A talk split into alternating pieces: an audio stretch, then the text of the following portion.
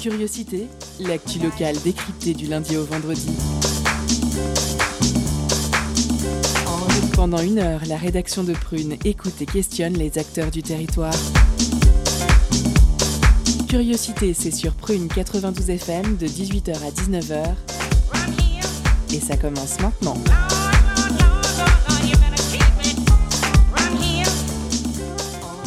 Bonsoir à toutes et à tous, bienvenue dans cette nouvelle édition de Curiosité. Nous sommes le lundi 2 mai 2022 et vous êtes bien sur Prune 92 FM. Je suis heureuse de vous retrouver ce soir. Comme, comme certains ont pu l'entendre, je n'étais pas là la semaine dernière pour présenter l'émission et pour faire mon petit billet d'humeur du lundi. Alors je sais que vous mourrez d'envie de savoir ce qui m'est arrivé, c'est normal. Les aventures incroyables de la vie trépidante de Julie, racontées par Julie elle-même, ça vaut son pesant d'or. Bon, je plaisante, évidemment. Quoique, j'ai cette idée plutôt amusante de vous mettre sur mon Instagram vidéos et photos des moments que je vous raconte. Affaire à suivre. Alors, Covid ou pas Covid Burnout Peine de cœur Ou résultat déplorable des élections présidentielles? Non, plutôt que de vous faire part de mes tracas de la semaine dernière, eh bien moi je préfère vous vendre du rêve avec mes bonnes résolutions du 1er mai, qui sonne pour moi comme un 1er janvier. Et oui, figurez-vous que j'ai décidé d'arrêter de fumer, de boire et de me remettre au sport. Que lui arrive-t-elle? A-t-elle été touchée par la grâce? Eh bien oui ou non? J'avoue que la dure réalité du miroir matinal sonne le glas de ma jeunesse éternelle auquel plus personne ne croit. Certains accuseront encore le pollen de toutes ces modifications corporelles, et il a bon dos le pollen. Alors non, quand il est temps, il est temps. Bon, cependant, je tiens quand même à revenir sur un moment suspendu que j'ai vécu jeudi soir au Ferrailleur avec le groupe Moonlight Benjamin. Mêlant rock stoner, psyché et rythme tribal, le tout même mené pardon, par une prêtresse vaudou haïtienne, c'était incroyable, j'ai adoré, donc à voir vraiment. Et puis ce dimanche, il m'est arrivé un truc de dingue, une rencontre improbable avec des pèlerins dans le train, chantant à tue-tête des chants religieux, entremêlés par-ci par-là de Amen venant de passagers. C'est un truc de dingue. Et j'avoue avoir eu le fou rire de ma vie, le plus délicieux, celui qu'on peut avoir seul face à soi-même dans un train un dimanche. Enfin bon, voilà, bref. Alors si c'est ça la grâce, pourquoi pas, j'en prends et j'en reprends tous les jours. Sans transition aucune, ils sont autour de moi ce soir. Perrine, à ma gauche. Salut Perrine. Salut Julie. Ayane, aussi à ma gauche. Oui, bonjour. Coucou. Anthony. Bonsoir. Bonsoir Anthony. Et je crois qu'on peut le dire, hein, ce n'est pas un secret de Polichinelle, tu es notre nouveau président. Il est vrai. Il, est, vrai. Alors qu'est-ce que ça te fait? Bah, c'est un plaisir, évidemment. eh ben, gloire au nouveau président. Au programme de ce soir, un peu de légèreté, puisqu'on va parler de musique et de théâtre essentiellement. Alors en première partie d'émission, Ayane pour le Focus nous parlera de la Sweat Lodge de samedi prochain, donc le samedi 7 mai à Nantes. Nous recevons l'artiste Maelstrom ce soir, cofondateur de l'association Sweat Lodge et du label Rare, mais surtout artiste présent mixant sur cette soirée du 7 mai, si je ne me trompe pas. C'est ça. C'est ça? Cool. Et hum, nous retrouverons Anthony, comme je viens de le présenter, notre nouveau président dans sa chronique humoristique et piquante ce soir. Je n'oublie pas évidemment la pause cadeau de 18h30 avec le généreux Julien, suivi de Perrine pour la deuxième partie d'émission, pour l'interview qui nous parlera de la pièce d'âme, qui se jouera au TNT ce 6 mai. Nous recevons donc euh, Aurélie Tassini et Caroline Merten. Camille n'étant pas là ce soir pour sa chronique, je lui passe le bonjour. Tu nous manques, Camille, reviens-nous vite. Allez, c'est parti pour Curiosité, l'émission qui décrypte l'actu locale, mais pas que. On est ensemble pendant une heure. Installez-vous bien, confortablement, embarquement immédiat. Culture, questions sociales et politiques, environnement, vie associative. On en parle maintenant dans l'entretien de Curiosité. Bonsoir chers auditeurs. Ce soir, nous allons parler d'une association très connue et plébiscité par les Nantais qui aiment les beaux dance floors, les scénographies hors du commun et les déguisements flamboyants, dont la réputation n'est plus à faire, j'ai nommé Sweat Lodge. Précurseurs de la fête à Nantes, ils ont la particularité de mêler l'univers des arts forains et la culture sound system. L'association, créée en 2005, est devenue au fil des ans une plateforme de production et revient samedi sur Nantes pour la meilleure soirée du printemps. Une kermesse avec deux chapiteaux et deux sound systems, un night shop, une folle sélection d'entresorts, des projections géantes et une programmation de rêve.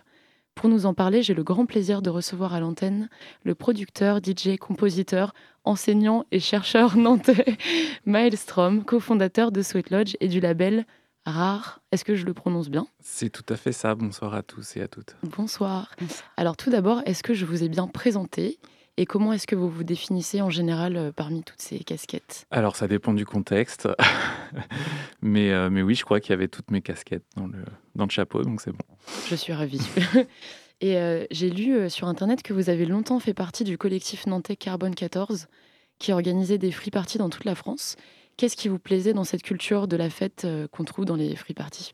Alors oui, en fait, c'est même comme ça que j'ai commencé à faire de la musique. Vraiment, on est euh, à la fin des années 90, 98, 99. Et en fait, euh, le contexte est très différent. Euh, je suis assez vieux, mais pour ceux qui sont plus jeunes, c'est un, une période où pour les musiques alternatives électroniques, c'est-à-dire celles que moi je joue, la techno, les musiques électroniques un peu plus dures, on va dire, il y avait, enfin même pour les autres, il n'y avait pas d'espace de diffusion euh, en France de façon générale.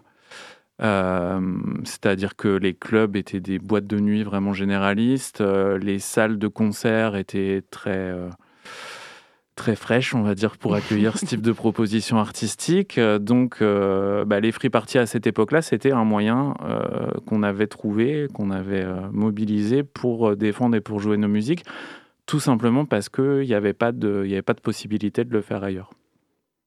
Et en 2005... Sans jeu de mots, avec... Euh, avec la fameuse salle. C'est ça. Et euh, du coup, en 2005, donc, vous avez participé à la création de euh, Sweet Lodge. Et donc, vous avez cofondé cet assaut, du coup, en tant que, que producteur de musique? Euh, en, en, tant que beaucoup de choses, en fait, euh, avec, euh, avec Martin, Nico, d'autres avec qui on a, on a monté cette, cette plateforme-là. donc, on avait tous commencé plus ou moins à s'investir dans les free parties à la fin des années 90. ça a duré un certain nombre d'années. Il se trouve qu'avec le temps, ces événements-là se sont assez vite finalement uniformisés, que ce soit en termes d'expression musicale, mais aussi de style vestimentaire, d'organisation de, façon plus générale. Et mm. nous, on avait du mal à retrouver euh, dans ces événements les choses qui nous avaient intéressés, que ce soit au niveau festif, au niveau artistique, mais au niveau politique aussi, euh, dans les free parties au départ. Et donc, la création de Sweat Lodge, c'est un peu euh, à mi-chemin entre, d'une part, une volonté de retrouver un petit peu ces choses-là dans les événements que nous, on organisait c'est-à-dire une diversité des propositions musicales, artistiques, euh, quelque chose d'un petit peu plus joyeux aussi. Dans, dans, la façon de faire la fête, les free parties, c'était devenu un petit peu difficile, un peu dur, un peu mmh. sombre, euh, voilà. Oui, une certaine énergie. Euh, ouais, donc nous, on avait envie de, réinjecter un petit peu de, de fête, vraiment à, proprement parler, dans tout ça. Donc c'est un peu le sens de, de l'envie de, mêler la, la, fête techno avec les arts forains, avec le, voilà, avec le cirque, avec voilà, d'autres choses qui nous paraissaient un peu plus, un peu plus vivantes, un peu plus colorées à ce moment-là. Euh, et puis l'autre, euh, l'autre aspect, c'est toujours cet aspect de, bah, de manque d'espace où on s'est dit finalement on ne on nous donne pas d'espace pour faire ce qu'on a envie de faire, donc on va se fabriquer notre propre espace et pour ça on va, on va acheter un chapiteau. Voilà. Et d'ailleurs, à propos de cette question d'espace, comment est-ce que aujourd'hui vous fonctionnez au niveau des lieux? Avec la mairie euh, de Nantes ou des villes dans lesquelles vous Alors c'est un sujet un peu compliqué. On n'est pas obligé d'en parler. Non, on peut en hein, parler. Je pense que c'est important. Ben euh, avec justement cet aspect politique. Ouais, euh, à chaque chaque année, on fait ça depuis plus de 15 ans maintenant. Chaque année, c'est difficile. C'est-à-dire que chaque année, jusqu'à un mois avant l'événement, on n'est pas sûr de pouvoir le faire. chaque année, la mairie nous dit il n'y a aucun problème, l'année prochaine, on vous trouvera un lieu, vous inquiétez pas. Et puis finalement, on est obligé de faire monter la pression, monter la pression, monter la pression jusqu'à ce qu'ils nous trouvent un, endroit. Alors on entend euh, les difficultés que ça pose par rapport aux riverains, etc. Mais malgré tout, une ville, c'est quelque chose de vivant. C'est pas, euh, pas un endroit simplement où on dort, quoi. Donc, euh, donc voilà, il y a cette, cette difficulté-là, bon, qui est résolue hein, chaque année, parce qu'on n'est pas encore dans une situation où on voilà, on ne nous a pas trouvé de solution. Mais, mais c'est quand même une problématique qui est de plus en plus difficile parce que je pense que la ville évolue aussi pas mal et que ça devient de plus en plus compliqué. C'est pas seulement pour nous, mais je pense pour les bars de nuit, pour les, les cafés-concerts, ça devient de plus en plus dur de faire entendre que bah, d'autres d'autres modes d'existence sont possibles à l'intérieur de, à l'intérieur de la ville. D'accord, merci beaucoup. On va faire une petite pause dans notre entretien et puis on va reprendre tout à l'heure. Du coup, c'est parti pour une pause musicale avec euh, un de vos morceaux d'ailleurs, il me semble, c'est ce qu'on passe. Euh, Maelstrom et alors Face. C'est Face, qui ouais, est aussi. Bien. Et du coup, je, comment Lotus 48 ou Lotus 48 euh, comment? 48, on est en France. je demande, hein, voilà, ce serait, ce serait l'horreur de, de, de, dire n'importe quoi. Eh ben, c'est parti. Alors.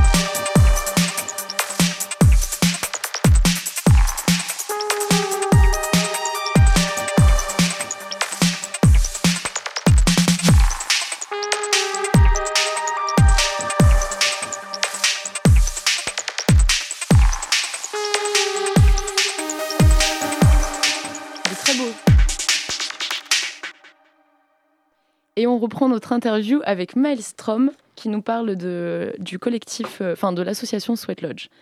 Alors du coup, pour parler maintenant un peu de votre carrière de DJ et de producteur, euh, vous donc vous créez de la, de la musique techno et vous avez navigué entre autres entre les labels Boys Noise Records, Sound Pellegrino et Zone. Et vous avez créé donc ensuite votre label euh, Rare avec votre comparse, la chanteuse et DJ américaine Louisa, en 2015. Et en 2007, vous avez sorti l'album Her Empty Eyes, qui est inspiré de la guerre d'Espagne. Et en 2021, vous avez sorti l'album Rhizome, en référence aux travaux de Gilles Deleuze et de Félix Guattari. Et ce dernier album aborde la thématique de l'interdépendance et des écosystèmes créatifs. Euh, du coup, ça m'intrigue. Est-ce que vous pouvez nous parler un petit peu de, ça? Ça fait prétentieux dit comme ça. Bah, c'est moi qui le cite comme ça. Hein. C'est pas vous qui le. Euh, c'est moi qui voilà. Ouais. Sur le. Alors sur, sur, ce dernier album, en fait, c'est un album que j'ai fait pendant le, comme beaucoup, pendant le confinement, enfin pendant un des, un des deux confinements euh, en 2020. Ouais, c'est ça. Oui. Euh, et en fait, euh, moi, j'ai l'habitude de travailler avec, euh, avec du matériel analogique, c'est-à-dire avec des boîtes à rythme, des synthétiseurs, ce genre de choses. Et il se trouve que juste avant ce confinement, je faisais des travaux dans mon studio, donc j'ai pas pu, euh, voilà, j'étais obligé de déménager ailleurs pour euh, le temps que les travaux se fassent. Et donc je me suis retrouvé confiné dans un appartement où j'avais pas mon matériel. Et, pour faire de la musique, j'ai dû faire la musique sur un ordinateur, ce dont j'avais pas vraiment l'habitude. Et en fait, il se trouve que j'y ai plutôt pris goût et que ça a ouvert des portes dans mon, dans, dans, dans mon processus créatif. Et ce dont je me suis rendu compte en le faisant, c'est qu'en fait, même si j'étais donc confiné et isolé euh, pour le faire, j'étais pas complètement tout seul parce que dans les outils que j'utilisais, que ce soit les logiciels, euh, les synthétiseurs virtuels, les, banques de sons, les samples, etc., tous ces outils-là, ils avaient été conçus, créés, euh, modélisés par d'autres personnes. Et euh, donc j'ai fait tout mon album, et en fait, à la fin de l'album, j'ai eu envie de, de rendre apparent toutes ces connexions-là et le fait que, bah, en fait, d'ouvrir une discussion sur le fait que la création, c'est pas quelque chose qui, tombe du ciel avec cette espèce de mythe de l'inspiration, etc. Et qu'en fait, c'est quelque chose qui se construit et qui se construit aussi de façon collective et, euh, et en réseau. D'accord. Donc voilà, c'était un le peu nom rhizome. le nom rhizome, c'est-à-dire euh, l'idée c'était un peu de, de, de montrer ce réseau, ces réseaux-là parce qu'en fait il y en a beaucoup. Il y a les réseaux d'influence, d'inspiration, les choses sur lesquelles on se repose d'un point de vue musical pour créer.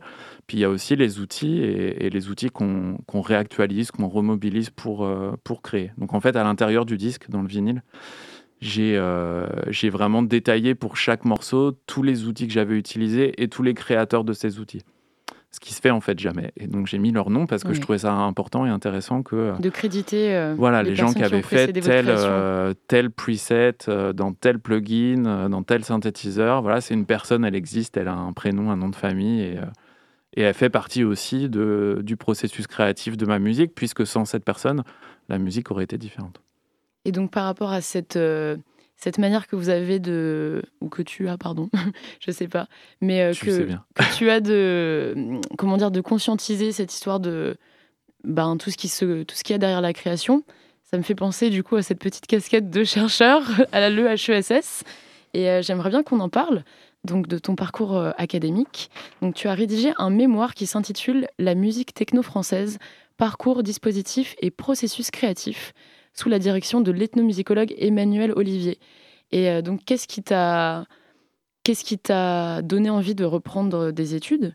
Et est-ce que c'était l'envie de de comprendre les concepts qui se cachaient derrière ta création et ton expérience euh, de terrain en musique Est-ce que c'était ça? Alors oui, il y avait, en fait, il y avait ce, le même type de questionnement que celui dont on vient de parler, c'est-à-dire, euh, je m'interrogeais beaucoup sur la relation entre les instruments et la création, entre les outils et la musique, parce que dans les musiques électroniques, cette question-là de la tension entre les outils de création et la musique, elle est évidemment très présente, puisque euh, bah, c'est le cas dans toutes les musiques, mais c'est encore plus présent dans les musiques électroniques. Ces outils-là, elles font vraiment, ils font l'interface entre le musicien et, et ce qu'il crée.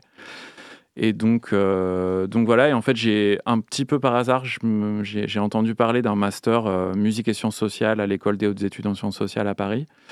Donc j'ai postulé et puis j'ai rencontré Emmanuel Olivier qui, était ethnomusicologue et qui travaille sur, euh, sur les, les musiques les musiques maliennes, notamment pas mal sur le hip-hop au Mali. Et qui se posaient le même type de questions parce qu'avec l'arrivée d'Internet dans, partout dans le monde, mais en, particulier en Afrique de l'Ouest, eh bien les, modalités de la création musicale changent puisque les gens se mettent à utiliser des logiciels qu'on utilise ici. Euh, donc la question, c'est de s'interroger sur la façon dont ces outils sont mobilisés par les gens qui créent de la musique euh, et sur euh, les différentes modalités de, ces créations en fonction des outils qu'ils utilisent.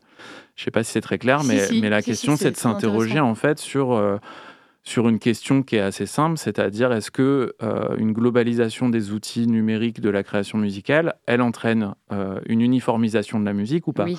Et euh, si c'est le cas, pourquoi? Et si c'est pas le cas, de quelle façon quoi? Selon quel contexte et, euh, et quel, euh, en fonction de, de quels paramètres finalement. Donc voilà, ces questions-là m'intéressaient beaucoup. Donc j'ai travaillé sur la techno au départ sur mon master en France.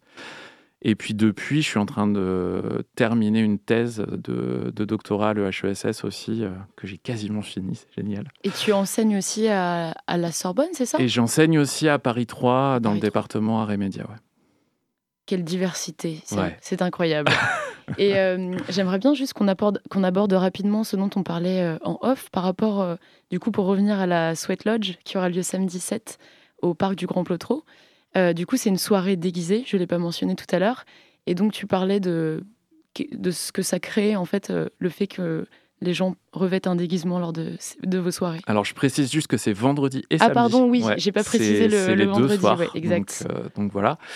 Et euh, sur la question du déguisement, ouais, effectivement, euh, une des, en fait, on a, on a pris les choses par ce bout-là, par cette entrée-là. Au départ, quand on a vraiment, dès les, premières, dès les premiers événements Sweat Lodge, on a vraiment insisté sur cette question du, du déguisement qui peut paraître accessoire et un peu, euh, un peu bal masqué comme ça. Mais en fait, non, parce que le, déguisement, on parlait de carnaval. Le, carnaval, c'est vraiment un truc politique en fait pour nous. Et, la fête, c'est quelque chose de politique. Et pourquoi c'est politique? Parce que le fait de se déguiser, le fait de se grimer, de se maquiller, en fait, ça libère.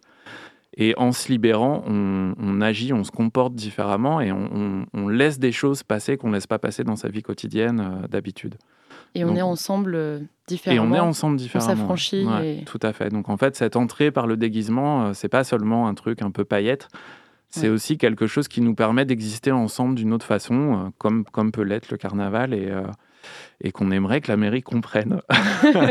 oui, dédicace à la mairie. En tout cas. Si, si vous pouviez euh, comprendre ça, ça serait super. Voilà, en tout cas, non, mais je veux dire, je, je rigole. En même temps, j'ai pas envie de leur, leur, lancer des pierres non plus, parce qu'il se trouve que quand même tous les ans, on a un lieu pour le faire. Merci à eux. Voilà, donc on les remercie, mais, mais c'est vrai que on a, on a un peu l'impression chaque année de devoir réexpliquer pourquoi ce qu'on fait, c'est euh, un petit peu unique mhm. et pourquoi c'est nécessaire. Et pourquoi c'est important, oui, mm. bien sûr. Merci beaucoup. Merci, Merci Maelstrom d'avoir répondu à mes questions. Quant à vous, chers auditeurs, pour participer à la soirée Sweat Lodge de ce vendredi et ce samedi, donc 6 et 7 mai, allez sur sweatlodge.fr pour réserver votre place, puis rendez-vous au parc du Grand Blotreau pour la plus belle fête du printemps. Merci. Bonne soirée. Merci beaucoup Ayane, merci Maelstrom. Et tout de suite, une petite pause musicale avec l'artiste Strapontin pour Matches.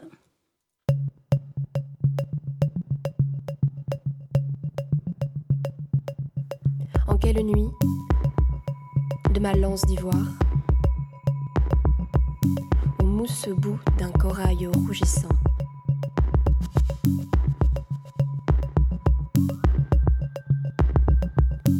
ouvrir ce bouton languissant en la saison de sa plus grande gloire?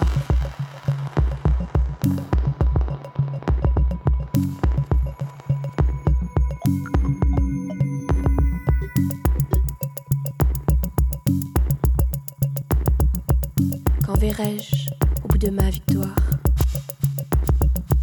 Dedans sa fleur le cristal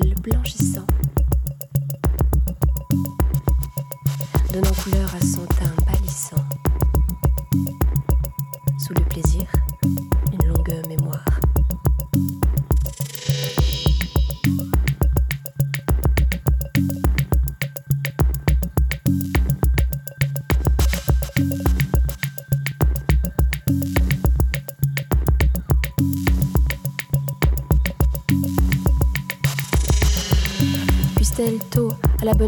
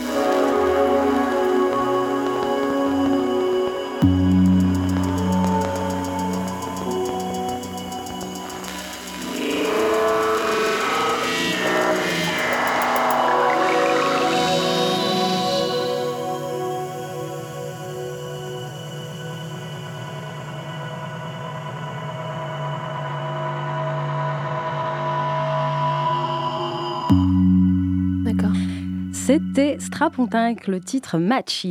Et tout de suite, nous retrouvons, comme je le disais tout à l'heure, notre nouveau président. Alors, pas de la République, même si peut-être, je lui prédis un grand avenir dans ce domaine-là, mais je m'égare, le président de Prune.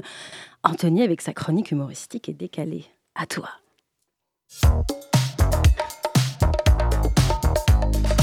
Étonnante, perspicace, amusante, actuelle, les chroniques de curiosité.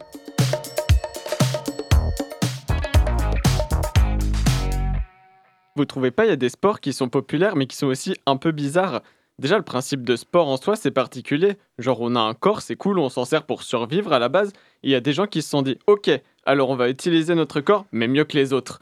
Puis ils se sont mis à courir et à sauter loin et paf, ils ont inventé l'athlétisme. Mais il y a certains sports dont l'invention pose un petit peu question. La F1 par exemple, c'est des gens en voiture qui vont vite, et donc, c'est juste des mecs, au début, ils ont été sur l'autoroute, ils ont tellement aimé, ils se sont dit que c'était nécessaire d'aller en Arabie Saoudite pour rouler 300 km/h en polluant un max, juste pour le fun. Mais le tennis aussi. Le tennis, c'est des gens, ils avaient une balle, il euh, y a un gars, il a tapé dedans avec une poêle et bim, on se retrouve à avoir des riches qui regardent des mecs jouer vigoureusement à chaque coup droit, tout ça avec un public qui se fait engueuler s'il fait du bruit. Le tennis, c'est le cinéma en fait, mais en plus long, sans effets spéciaux, donc on, sent que c'est français comme création. Hein. et en plus, après, euh, après le tennis, il y a eu plein de dérivés, genre le ping-pong, le squash ou le badminton. Le badminton, il y a un gars, il s'est dit Venez, on met un volant à la place de la balle. Et il y a un pote à lui qui lui a dit Mais t'es con, Roger, les volants, ils sont déjà en F1. Et là, il y a Roger qui a répondu Mais on n'a qu'à dire que les volants, les volants, c'est des petits trucs en plastique et en liège qui forment des cônes arrondis. Et là, ses potes, bah, ils ont applaudi, normal. Mais pour inventer un sport, en fait, faut tout simplement être alcoolisé. Il hein, n'y a pas d'autre solution. Quelle personne sobre s'est dit un jour on va être 11 contre 11 et le principe c'est de courir en tapant du pied dans une balle et faut mettre la balle dans le but en face. Donc les gars, ils ont testé ça forcément, hein, bourrés. Euh, à la sortie du bar, ils étaient là et il y en a un, il s'est dit ensuite en jouant, faudrait qu'on invente le hors-jeu quand même. Et va expliquer la règle du hors-jeu à 21 mecs bourrés en plus, faut savoir parler anglais hein, parce que c'était en Angleterre. Donc, si le gars il avait un accent écossais avec en plus l'addiction alcoolisée, on n'aurait jamais eu la règle du hors-jeu concrètement. Mais c'est pareil, la boxe. La boxe, c'est juste un gars qui s'est dit, euh, il a vu deux mecs bourrés se taper dessus au bar, il s'est dit, il y a un petit business à se faire. malin. Euh, plutôt que la garde à vue, c'est parti, tu les mets sur scène et tu prends un gars pour arbitrer et hop, tu gagnes plein d'argent. Mais le rugby, le rugby, ce sport extraordinaire. Un sport où tu as le droit de plaquer ton adversaire contre le sol, où tu peux jouer au pied et à la main. Mais attention, à la main, c'est que pour aller faire des passes en arrière. Tout ça avec un comptage des points un petit peu bizarre et des poteaux entre lesquels il faut tirer des fois. Comment t'expliques ça autrement que par l'alcool? Et vraiment là, il faut un alcool, mais bien fort, car sinon ça n'a aucun sens. Maintenant, imaginez le jour où il faudra expliquer notre culture, notre, nos sports à des extraterrestres. Ils vont nous prendre pour des fous. Entre le rugby, le saut à la perche, le capitalisme, vraiment, ça m'étonne pas qu'ils veuillent nous éradiquer après. Hein. Et encore, heureusement qu'ils sont pas au courant pour le saut à ski. Le saut à ski, on te met en haut d'un tremplin, tu glisses, et l'objectif, c'est juste d'aller le plus loin possible et de retomber sur tes deux jambes sans mourir. Et les spécialistes de ce sport-là, en plus, c'est la Slovénie. La Slovénie, il n'y a rien qui va, quoi. Je veux dire, la Slovénie, ce pays bucolique avec des petites montagnes, des lacs, des forêts, le décor du Connemara, finalement, et des gens qui font du saut à ski. Actuellement, donc, la Slovénie, pour ceux qui l'ignorent évidemment, c'est 2 millions d'habitants. Bon, de base, il devait être 4 millions, mais saut à ski, tu connais, plein de petits anges partis trop tôt, du coup.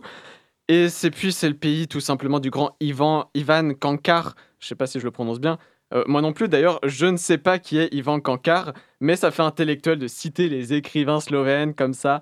Puis qui n'a jamais rêvé de dire à la radio Mais sérieusement, monsieur, comment vous pouvez ne pas reconnaître, ne pas connaître tout simplement Ivan Kankar, ce petit prince des lettres slovènes? Voilà, ça, ça fait plaisir à mon cœur en tout cas de dire ça. Bref, la Slovénie, quel beau pays. Ils sont forts au basket et au cyclisme en plus euh, du saut à ski, donc vraiment pratique les montagnes quoi. Et pour en finir sur la Slovénie, oui, j'ai calé toutes mes blagues sur le pays, euh, sur ce pays ici. Sachez que leur hymne s'appelle, et là je vais sûrement écorcher le nom aussi, Zdravlika, Zdravlika, je sais pas, soit euh, Je lève mon verre en français. Ça doit donc être eux les inventeurs du saut à ski. Merci beaucoup, Anthony. Merci au président. Euh, je vois qu'il est 18h35, alors on a un petit peu de retard, mais on est dans le timing. Il a le cœur sur la main et l'œil vif puisqu'il va être au taquet sur vos réponses. Je pense évidemment à Julien puisque c'est l'heure de la pause cadeau. C'est parti. Concert, spectacle, cinéma. Tout de suite, prune comble ta soif de culture avec la pause cadeau.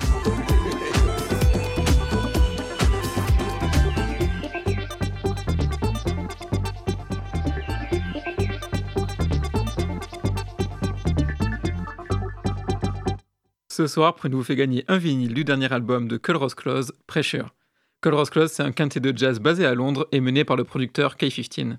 Ensemble, ils créent un jazz mélodieux et spirituel, avec une touche d'électro, des textures aériennes, un groove funky et des beats secs. Une musique qui transporte dès la première écoute et nous renvoie vers nos pensées profondes. Alors, envoyez Voyage pour emporter votre vinyle. Voyage en message direct sur l'Instagram de Prune. Je vous laisse en musique avec Unison par Culross Close.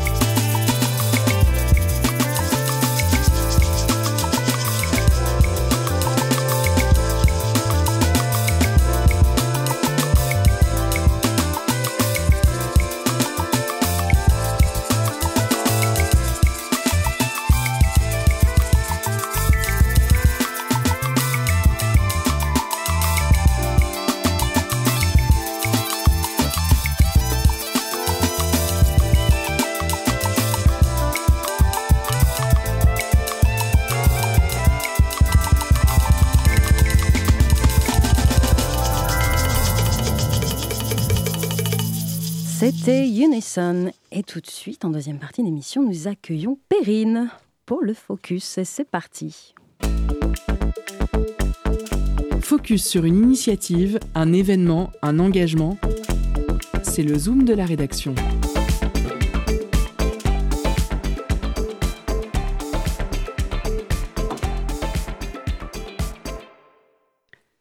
Une princesse forcée d'épouser son père, qui fuit son royaume en se dissimulant sous une peau d'âne.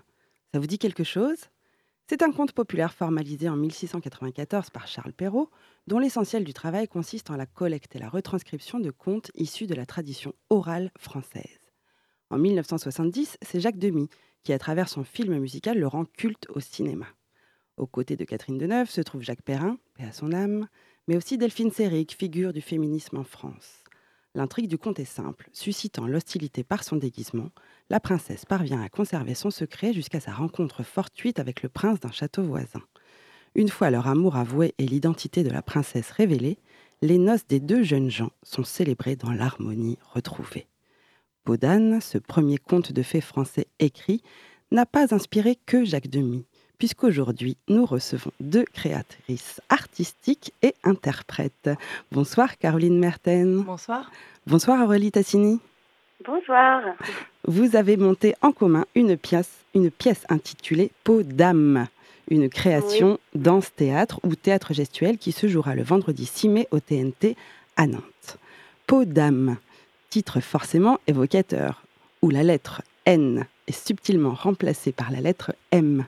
Si on parle oralité, ce changement de lettre est-il un symbole pour dire M au lieu de véhiculer la N ou c'est moi qui vois des signes là où il n'y en a pas? alors c'est vrai que souvent il y a ce lien qui est fait avec Podane. Euh, ceci dit, nous, le titre Podam, il est plus inspiré d'un conte. Alors il y a des liens, hein, bien sûr, mais c'était pas notre idée première. En fait, Podam, ça vient d'un conte de Clarissa Pinkola Estes, qui était euh, conteuse euh, et psychanalyste jungienne, et qui a travaillé sur l'archétype féminin. donc Podam, c'est en fait le conte de la femme phoque euh, c'est là où il y a quand même des liens euh, avec Podane. C'est la question de toutes ces peaux, la femme euh, phoque qui est plutôt l'instinct, la nature sauvage et qui se voit, pour dire rapidement, qui se voit dans le monde des humains privée de sa peau de phoque, qui vit avec un humain, qui a un enfant avec un humain et qui un jour décide de, de, rechercher sa peau de phoque qu'elle avait laissée sur la plage pour retourner dans les profondeurs, dans, retourner vers sa nature euh, profonde. Donc c'est plus euh, cette essence-là euh, qu'on a voulu développer dans, dans la création. D'accord. Le fait de mélanger peau et âme, est-ce que c'est aussi un rapport entre le corps et l'esprit, le paraître et l'être, le visible, l'invisible Oui. Aurélie, tu veux dire un mot là-dessus peut-être? Bah, Pour le coup, c'est complètement ça, puisque dans notre spectacle se mêle vraiment quelque chose de... Bah, c'est le corps, les corps qui dansent, et puis euh, quelque chose d'assez spirituel à un certain moment. Les éléments aussi qui se mélangent. Euh, et justement, les, les, éléments qui se mélangent, votre, il me semble que votre compagnie s'appelle euh, Natural Movement. Est-ce que pourquoi pourquoi ce nom? Alors, on a démarré avec la compagnie Natural Movement. Aurélie, tu veux resituer un peu?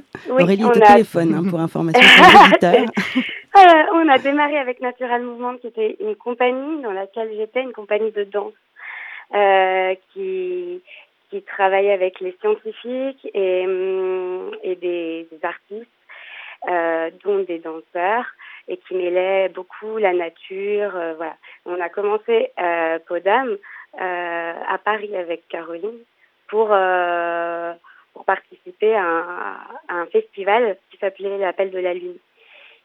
Et donc, à l'origine, on avait commencé avec euh, cette compagnie. Et puis aujourd'hui, on est sous l'association Kraken. Euh, Kraken qui fait partie de, Pollen, dont je suis, euh, mm. voilà, je fais partie de Kraken et donc on est situé à Pollen et c'est une, une compagnie où en fait il n'y a pas forcément de ligne artistique, on porte tous nos projets et en tant qu'artiste on est bénévole pour faire fonctionner l'association et on mutualise tout. Donc voilà, on se répartit en commission, on travaille tous ensemble pour les projets de tout le monde. Oui, c'est ça, c'est une plateforme collaborative de développement artistique qui accueille euh, tout genre de projets où vous, vous, mutualisez un petit peu. Oui, euh. c'est ça, des artistes du spectacle vivant. Euh, Et donc c'est Kraken actuellement qui porte notre projet, qui a pris voilà, des, formes, qui a pris du temps aussi et, qui, qui, mature, voilà, qui se développe. Alors vous, vous définissez Podam comme une création danse-théâtre.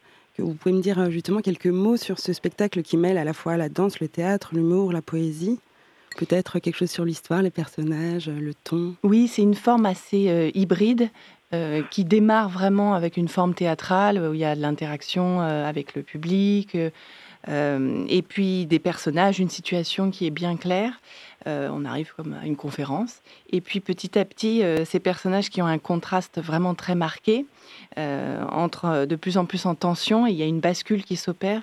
Et progressivement, dans le contenu, ça, évolue et la forme évolue en même temps vers des passages plus de, davantage de mouvement. Petit à petit, la parole s'efface pour laisser place au mouvement, à la danse. Et c'est là que hum, c'est là qu'on voit le, lien justement entre euh, voilà, les, carcans, les codes, les masques, les peaux et, la nature profonde et le mouvement plus naturel vers lequel on, tend aussi dans la forme. Alors Aurélie, peut-être vous pouvez nous dire aussi deux mots, euh, peut-être sur les personnages Blanche et Else. Else ah, Oui, alors euh, il y a Blanche, donc c'est un, personnage, le personnage de Caroline, qui, donne cette conférence et qui est plutôt un personnage plutôt rigide, dans la assez conformiste et Caro. Oui, elle sourit, elle sourit. Traditionnelle. un peu, oui, un personnage un peu, un peu clownesque, un peu burlesque. Euh, on va un peu vers, la caricature, vraiment ce qui est très apparent, toutes ces peaux dans lesquelles on nous met. Et là, c'est un personnage euh, euh, qui, est, qui est de l'ancien temps, on va dire, en contraste avec Else elle, qui est beaucoup plus, alors elle, elle est plus euh, aérienne, de, elle, elle va arriver en retard, c'est l'assistante de Blanche. Et, qui est jouée par vous, Aurélie? Oui, exactement. Et, et c'est quelqu'un qui est beaucoup dans le euh, dans les airs, pas, pas forcément terre à terre, et qui veut toujours être là où elle n'est pas. Et, euh, voilà, elle refuse, euh, elle, elle veut, elle refuse euh, un peu les entraves, les choses comme ça. Elle veut se détacher de, de tout les conventions. qui l'empêche d'être. Voilà. Alors, Caroline Merten et Aurélie Tassini, tout comme Blanche et Else, vous avez deux profils très éclectiques. Alors, je ne dis pas que l'une est rigide et l'autre pas du tout, puisque pour l'une, j'ai cru comprendre que vous aviez fait du piano, de la danse, de la peinture, du chant et de l'écriture de contes. Ça, c'est pour Caroline et pour Aurélie de l'escrime, du tango, du théâtre, du tissu aérien, du trapèze. Comment s'est passée votre rencontre et qu'est-ce qui a provoqué l'écriture de cette pièce dansée? Alors, on s'est rencontrés oh, lors d'un stage euh, vidéo danse à Paris. Euh, c'était un stage euh, organisé par Nawal Vlad, une chorégraphe. Et on a beaucoup aimé ce travail sur la place de la femme dans l'espace public.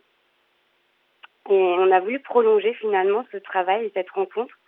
On s'était un peu rencontrés à ce moment-là. Chacune, je pense que c'était le moment où euh, on avait le souhait de monter quelque chose. Et, et on, on, a voulu participer au festival euh, L'Appel de la Lune quelques mois plus tard en suivant deux thématiques, euh, l'animalité, le côté sauvage et euh, la femme dans l'espace public. Et on est parti de ça pour euh, débuter notre projet. Caroline, vous voulez compléter? Oui, c'était vraiment une belle, euh, une belle complémentarité aussi dans, nos approches et en même temps un langage commun euh, à travers le corps, beaucoup par la danse avec Aurélie et puis moi le théâtre physique, gestuel, plus le côté clown, bouffon, burlesque. Et donc là, forcément, il y avait un langage commun et on a pu créer d'abord une forme entièrement euh, gestuelle. Corporelle. Oui, oui, oui. J'ai longtemps repoussé, malgré euh, tes conseils, Aurélie, euh, l'apport du texte. Et puis finalement, je me retrouve à, parler beaucoup. oui, c'était, c'était vraiment une. Pour moi, ça a été une manière de travailler complètement originale. On est parti de rien, juste de ces thématiques, et on se filmait en impro pour, on filmait nos improvisations. On regardait à chaque fois euh, ce qu'on avait fait et, vraiment, on est parti de rien. Vraiment une image, un geste qu'on retenait dans, chaque répétition. Et puis, mm. on construisait un tableau, puis un autre, et puis après les transitions entre chaque. Et petit à petit, on a installé une dramaturgie on a arrêté une forme. Mais au début, on jouait partout, 5 minutes, 10 minutes, 15 minutes. Et chaque contrainte de lieu nous apportait, euh, euh, nous obligeait, nous contraignait à aller euh, chercher autre chose. les personnages sont arrivés parce qu'il a fallu faire une déambulation pour amener le public jusqu'au lieu en extérieur. On a joué dans des toutes petites pièces, euh, éclairage au néon. Enfin, on a fait des, petits débats.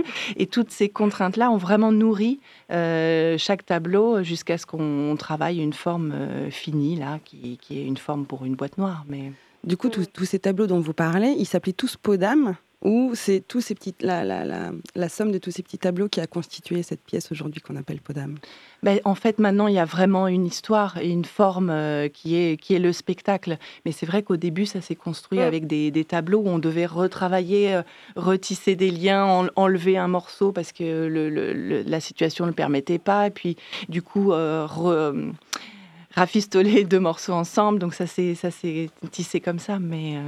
Mais oui, là, vraiment, on a une, une forme qui est, qui est entière et qui va amener encore d'autres développements si, si, on peut, mais, mais qui se tient bien là déjà. Est-ce que je peux vous demander quelles, quelles, sont vos influences communes, alors qu'elles soient littéraires, idéologiques ou autres? Parce que vous avez, vous avez cité euh, Clarissa Pinkola Estes, mais j'imagine qu'il y a aussi d'autres. Oui. Oui, femme qui court avec les loups. Oui, avec les loups. J'ai vu que vous aviez participé aussi à une journée internationale de lutte pour les droits des femmes, donc il y a un peu peut-être de féminisme. Oui, oui, oui, bien sûr, c'est un thème qui, bah, déjà de par notre démarche euh, de, de, créer euh, deux femmes ensemble qui créent, et puis on s'est rencontrés euh, sur un travail de femmes dans l'espace public, donc il y avait déjà des gestes qui étaient arrivés suite à ça qu'on a voulu, comme disait Aurélie, on a voulu poursuivre ce travail-là, et puis après ça, ça a gentiment dérivé, mais on a, on a creusé tous ces codes, ces, euh, ces carcans, quels gestes nous viennent, et on s'est surprise nous-mêmes à avoir beaucoup de... Enfin, moi, en tout cas, je sais pas toi, Aurélie, mais moi, je sais que au début du travail, je ne pensais pas du tout euh, euh, aux gestes qui allaient sortir. Et en regardant les vidéos, on voyait qu'il y avait beaucoup de, de, choses en lien avec l'empêchement, avec le fait de, de, se taire, avec le, les apparences. Et donc, après, s'est bien amusé avec ça aussi. on a tout déconstruit, mais.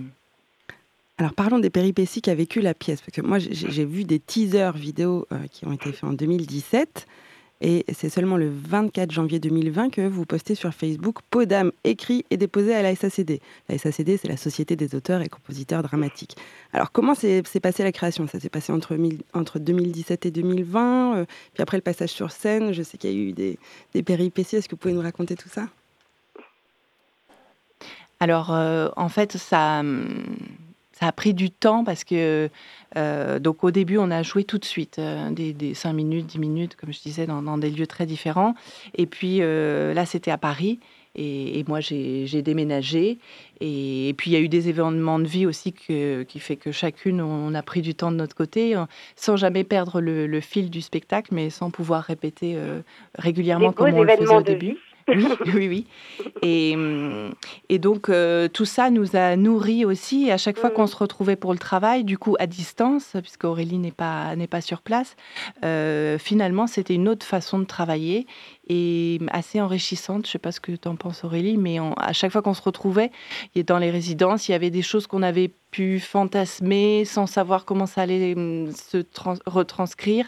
Et, dès qu'on se retrouvait dans le travail, pour très peu de temps, avec l'urgence aussi, mmh. tout prenait forme. Il y avait, oui, c'était, c'était assez, assez bien finalement d'avoir ce temps aussi pour, euh, pour que ça pour infuse. les mmh. choses aussi. Et, et après, quand toi, tu on s'est retrouvés à Nantes. Et bien, grâce aussi à des salles de la mairie qu'on a eu, ou différentes associations, on a pu euh, trouver des, beaux lieux pour répéter, faire une création lumière avec Camille, avec Cassandre Brenon. Et à partir de cette, euh, grâce à cette création lumière aussi, ça, ça nous a beaucoup aidé. Ça a fait évoluer très vite la pièce aussi. C'était un vrai partenaire, euh, Cassandre mm. Brenon, euh, et c'est un vrai partenaire. Euh, depuis son arrivée avec la création Lumière, il y avait encore des choses qui n'étaient pas forcément arrêtées. Et donc, on a pu laisser la place à des propositions et elle a tout de suite compris le, euh, voilà, la, ligne dans laquelle on, s'inscrivait et ces propositions résonnaient vraiment. Enfin, c'était un, vrai échange et ça, ça, ça, mettait en lumière notre travail d'une façon vraiment très belle et ça, ça a vraiment pris une, autre, une autre allure. Alors, est-ce que cette création lumière dont vous parlez de Cassandre Brenon, est-ce qu'elle est née au cours d'une résidence? Je sais que vous avez fait une résidence au 36 du mois, qui, je crois, est dans le Lot assez récemment. Non, ça c'était à Fresnes. Ah. La, création lumière avec Cassandre, elle s'est faite au théâtre du Cyclope, où elle était régisseuse euh, à l'époque, donc elle connaissait bien le matériel, elle savait exactement ce qu'on pouvait faire, et elle a fait plein de propositions qui sont vraiment, euh, vraiment superbes. On est vraiment très très contente de travailler avec elle.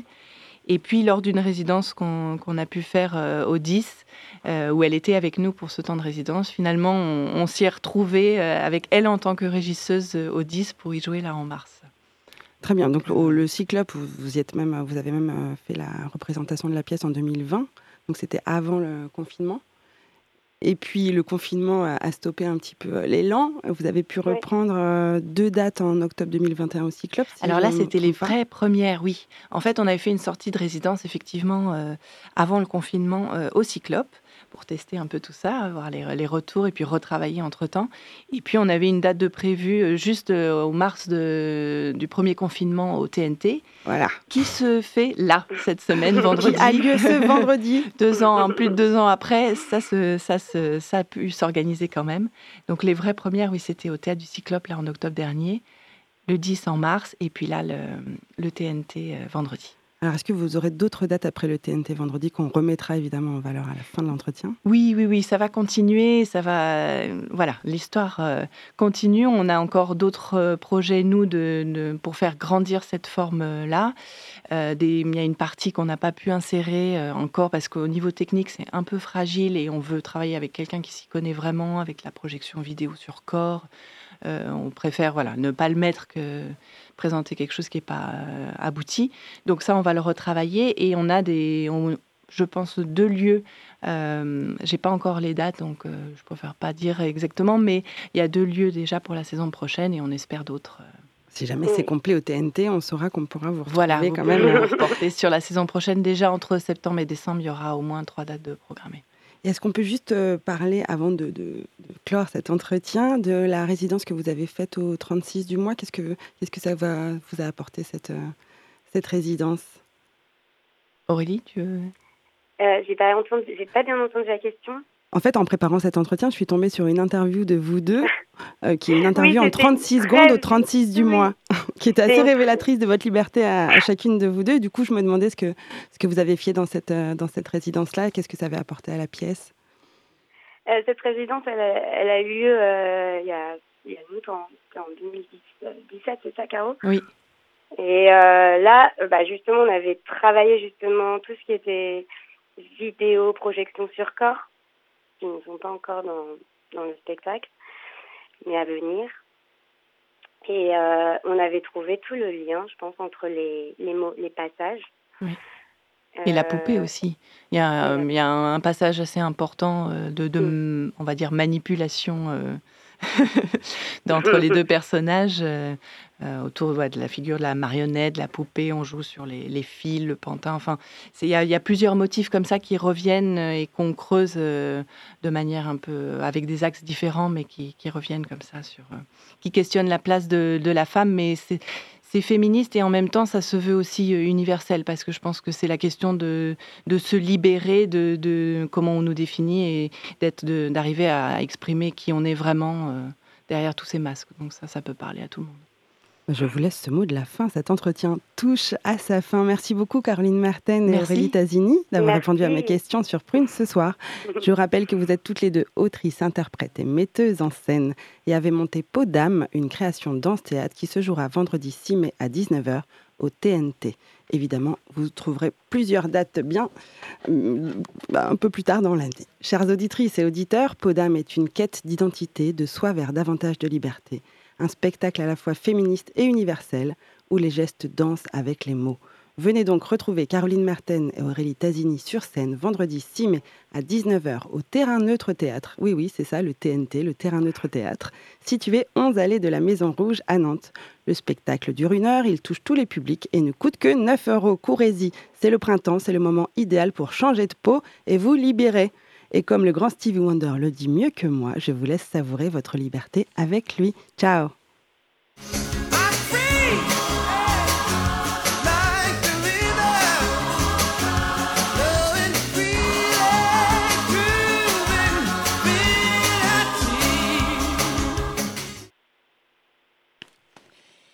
Eh bien, merci à notre invité du soir. Ah merci à Perrine pour ce focus.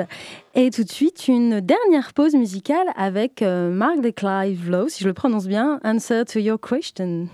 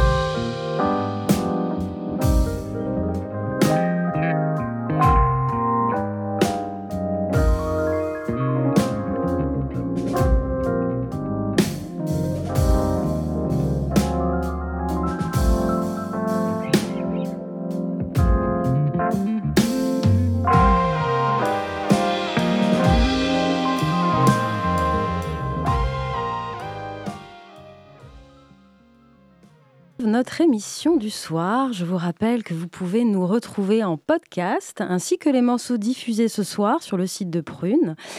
Je laisse la place à l'émission Money Time. Je remercie aussi Neige qui est là, je ne l'ai pas précisé tout à l'heure. Merci beaucoup Neige. De rien. en attendant, on se retrouve lundi prochain. Portez-vous bien et bonne semaine à vous. Salut.